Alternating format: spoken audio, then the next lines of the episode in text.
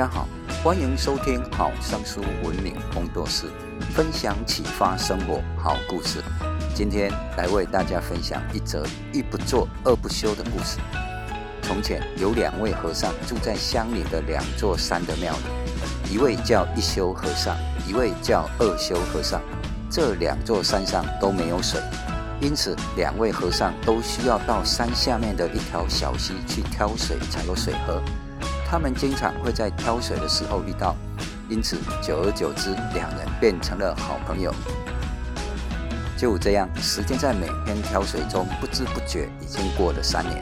有一天，二修像往常一样到小溪去挑水，发现一休竟然没有出现。二修想，一休大概睡过头了。第二天，二修再去挑水，还是没有见到一休。过了一个星期，又过了一个月。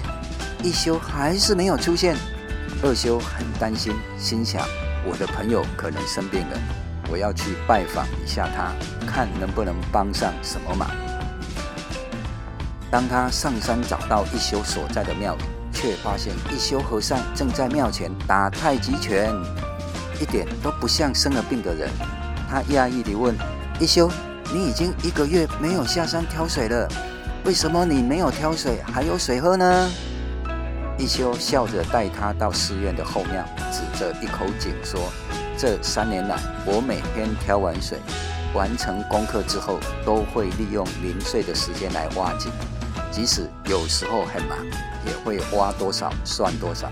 现在我已经挖好一口井，井水源源不断地涌出。从今以后，我再也不用下山挑水了。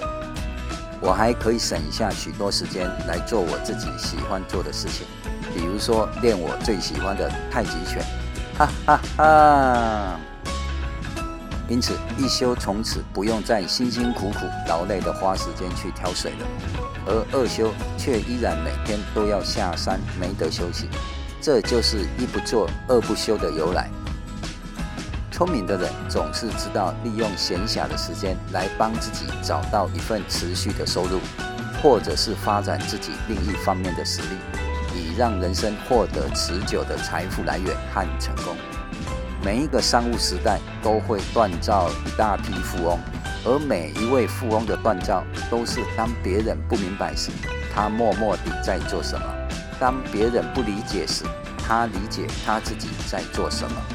所以，当别人明白时，他已经成功了；当别人理解时，他已经富有了。做挖井人还是挑水人，都是由自己决定的。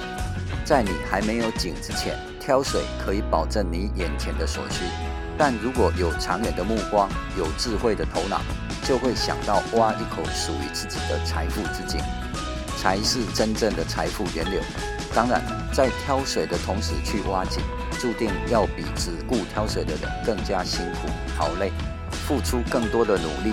然而，当你成功地挖得一口好井，它将给你和你的家庭一生丰厚的回报。各位听官，你现在是在挑水，还是边挑水边挖井呢？本故事还有下集哟，请静待分享。愿大家越来越幸福，拜拜。